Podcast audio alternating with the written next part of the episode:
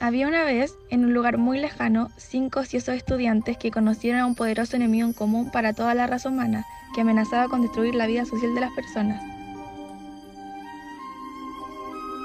Ellos se enfrentarán con su única arma, es decir, el conocimiento, la reflexión y el cuestionamiento, a analizar sobre todo lo que esta pandemia ha ocasionado en sus vidas y salvar la poca salud mental que nos queda.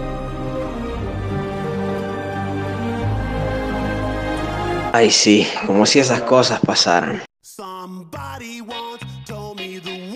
Bienvenidos, bienvenidas y bienvenides al podcast Pentamigues, tu mejor fuente de entretenimiento, conocimiento e incluso inspiración para pasar esta cuarentena. Ya, grabando. ¿Qué tal chicos, chicas y chiques? Estamos ya grabando nuestro primer capítulo del podcast y para empezar esto eh, nos vamos a presentar. Yo soy Nicolás de Luca, quien nos va a estar acompañando, relatando todo esto, junto a mis compañeros que son Ignacia. Hola. Tomás. Hola. ¿Qué tal? ¿Cómo va todo? Y Maite.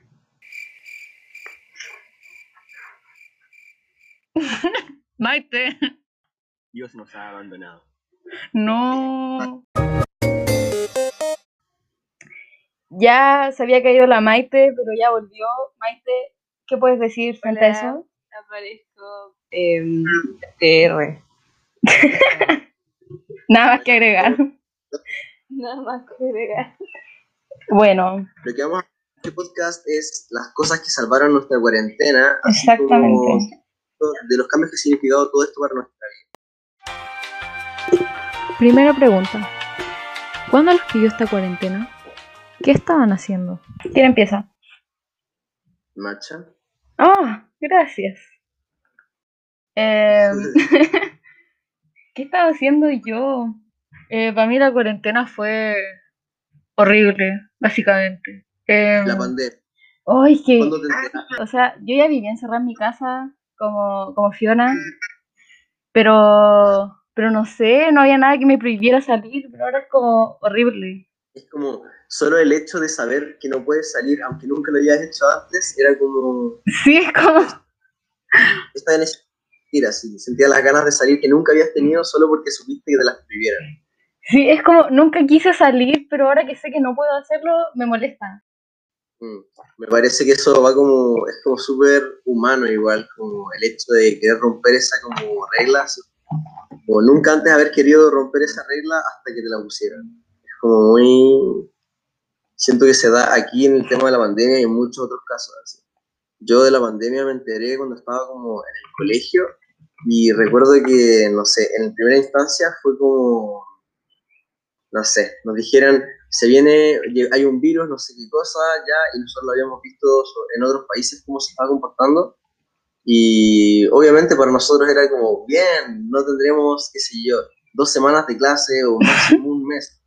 Y bueno, creo que nadie se imaginó lo que se venía y que íbamos a estar probablemente un año e incluso más aquí, sufriendo. Yo yo me acuerdo que estaba feliz porque tenía que hacer mi prueba de diagnóstico para el electivo de música, que era, era adaptar una pieza, así como de orquesta, no me acuerdo qué era, eh, a mi instrumento, que mi instrumento es la batería, entonces yo no sabía cómo hacerlo. Es muy posible, ¿eh? No, no era imposible, pero era muy complicado y lo tenía que presentar el día siguiente, o sea, la semana siguiente. Y yo dije, no, y me dijeron que íbamos a tener dos semanas de cuarentena y yo dije, buenísima. Buenísima, salvé. pero no lo hice, po. No, pero realmente nunca pensé que iba a decir que extrañaba el colegio y extrañaba las clases normales, presenciales y todo eso. Same. Y hoy es como que realmente es fuerte. bueno, y ahora Maite, ¿qué fue para ti esta Yo. ¿En qué momento te enteraste? ¿Y qué estabas haciendo? ¿Y qué sentiste en ese momento? ¿Qué esperabas que iba a ser? Em, me enteré del COVID eh, por Twitter, porque como K-pop stan, fan de, de los coreanos, Sí, hace fan. rato lo hace rato lo hablaban porque como se sabe partido por allá. Y yo veía como las medidas que hacían en Corea y era como, no, si esto llegara a Chile no sería así. Y no fue así. Dicho y hecho. que- y mm, cuando caché ya que, que llegó acá, mi mamá me encerró al tiro así. Empezó a llegar la cosa y no, no, no salí nunca más. Viste una misma máscara como princesa en la torre, encerrada por el dragón, es tu mamá. No, y de hecho no alcancé a entrar a clases, no tuve primer día de segundo medio. Igual responsable por parte de tu colegio. Si yo recuerdo que como que nos mandaron una semana, tuvimos patente el fin de semana y después como que, no sé, ahí ya, después como que estábamos en el punto en el que, claro, mucha gente decía que era una irresponsabilidad querer mandar alumnos a clases. No, sí, tuve los días de penta, de hecho el día de penta, mi mamá me obligó a usar mascarilla en el metro volviendo y con mi hermano, que también me penta, estábamos así. No, qué vergüenza, va a estar toda la gente mirándonos raro pensando que estamos contagiados. Pero igual fue para mejor porque no nos enfermamos ni nada. Exacto. O la gente que, diga- que pudo llegar a decir, oh, qué raro, es porque no estaba acostumbrada y no se imaginaban que iban a tener que usarla el resto del año. Yo opino que deberíamos seguir forzando a Tomás a hablar. Tomás, cuéntanos. ¿En qué momento te pilló esta pandemia a ti? ¿Cómo te enteraste y qué fue para ti ese momento? Yo me acuerdo que estaba de vacaciones en dónde. ¿En serio? Ya, Había visto, sí, estaba de vacaciones. Pero no, no cuando empezó la pandemia, sino antes. He visto Ya. que en la televisión había salido una enfermedad y dije, ah, ya, no sé, no importa, ¿qué, qué va a pasar? Nos vamos a enfermar Hay todos. el mundo ya. Pero ya, pero nunca pensé que iba a llegar a ser tan grave como para encerrarnos a todos. Me pilló cuando estaba en el colegio. No, yo no, yo no hacía nada más que ir al colegio porque voy al colegio y juego. Listo. Ese es mi día a día. Pero no me, no me molesta la cuarentena, me, me gusta bastante. Puede estar en la casa y en casa. Nada. Tiempo para, no sé, ver anime, jugar League of Legends, ¿no? Cosas de... Nadie tenía una idea de lo grande que iba a ser todo esto de la pandemia. ¿sí? No sé, yo pensaba que iba a durar, no sé, hasta, no sé, junio. Junio. Claro, en momento sonaba hasta entretenido, así como, oh, unas como vacaciones en medio de la... Vacaciones, vacaciones. Pero Eh. las clases, man, las clases online no me gustan, me desagradan, las odio. Lo que nos lleva al siguiente tema. Clases online. ¿Tuvieron y entendieron algo? O sea, el computador yo siempre lo he tomado como una instancia para divertirme, o sea, a pesar de que me lo regaló el Estado, lo que quiera, para que es para estudiar, entre comillas. Pero yo siempre lo he usado para jugar o para esas cosas. Y que ahora sea la cosa que me obliguen a usarlo para estudiar es como no. O sea, Es me da eres flojera. un con otros ojos, así como que ya le tienes como, Sí. tenerle como un rencor inconsciente. En efecto, Ya, Yo, ¿de qué? de clase. las clases. Uh, las clases online. Creo que eso lo dice todo. Así. Uh, tema delicado. Uf, No, o sea, por ejemplo, yo en el colegio, a mí lo primero que hicieron fue empezar a mandarme guías como locos y me tenían colapsada, de hecho nos tenían a, a todos colapsadas y, y aparte uno no aprendía nada con esas guías, como que y tenían una página donde las, las subían y las subían de una manera muy desordenada, entonces como que me tardaba como media hora en encontrar la guía que me avisaron que tenía que buscar, porque si no, no me enteraba. Y lo único que me salvó el año en ese sentido eh, fue el preu. el preu. Sí, Pero también fue online, ¿o no? Sí, pues. Que justo me había metido a Preu y eh, me dijeron que íbamos a empezar con clases online. Aunque el Preu ya tiene la opción de clases online incluso cuando, incluso sin pandemia. Entonces quizá si ya vienes como practicado con las clases online antes, tenían como un poco más fortalecido todo lo que es organizarse de esa El, forma. el sistema, pero por ejemplo algunos profes no se manejaban. Yo tenía un profe que tenía BTR y se le caía el internet siempre. Siempre quedamos con las clases a media, sí. Lujito de tener Ah, el BTR. BTR nos está escuchando en este momento, nos llega a escuchar alguna vez. No nos auspicien.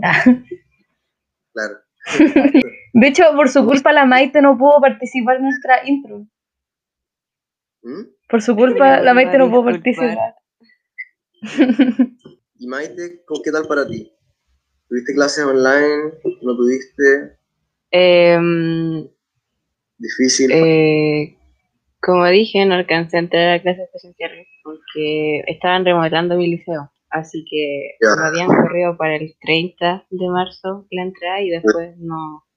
No. Era mucho tiempo. eh, sí, y después, en realidad, mi liceo igual se tardó un rato en, en organizarse y también era como mandar guías, muchas guías. De las 10 materias que teníamos, una guía así todas las semanas. Y, ¿Y clases me online? mucho. Como las llamadas. ¿Ah? ¿Tuviste clases por llamada? No, no. Ningún momento. O sea, clase, clase por llamada no. Era como retroalimentación de nuestro trabajo en las guías y en, ya. en la plataforma que nos habilitaron. Continuamos, Nico. Creo que algo que mm, evidencia mucho lo mal que funciona todo esto de las clases online es el delay que estamos teniendo en este momento. Que nos escuchamos atrasados y como que yo creo que cuesta un poquito sentirse como que estamos todos en la misma, en el mismo tema, en el mismo momento. Claro. Dificulta un poco más. Y bueno, creo que para todos ha sido un fracaso completamente todas estas clases online.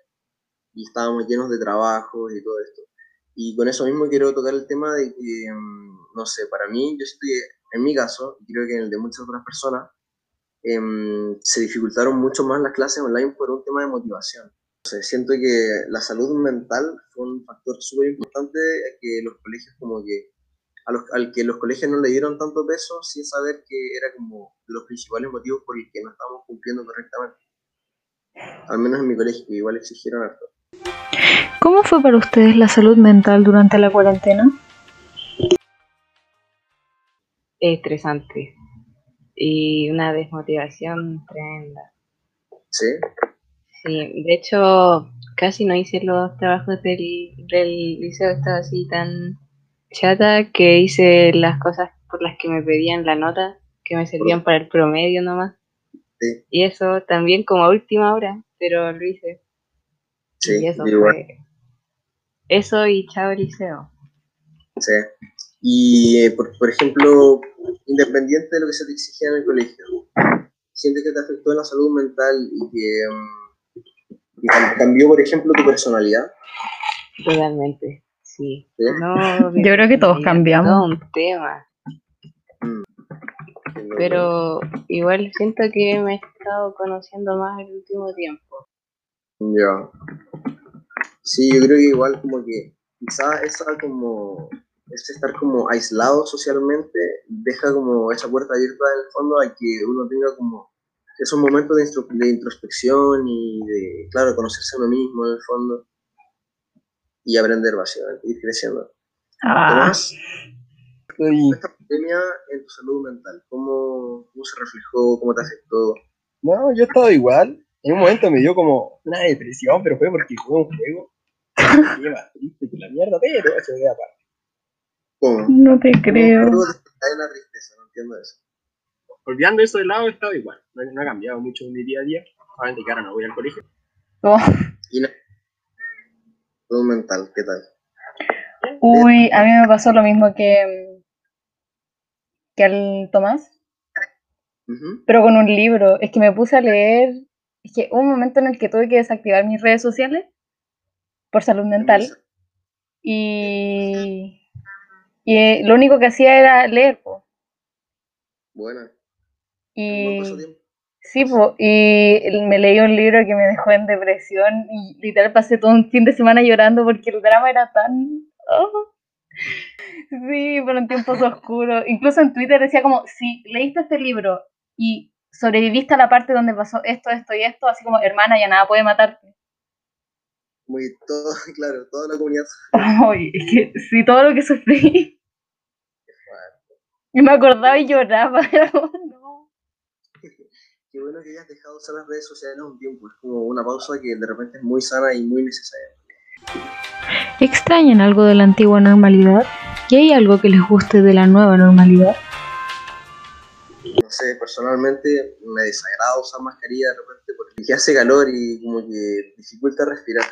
Como, no sé, muy desagradable. No sé, yo no A así que...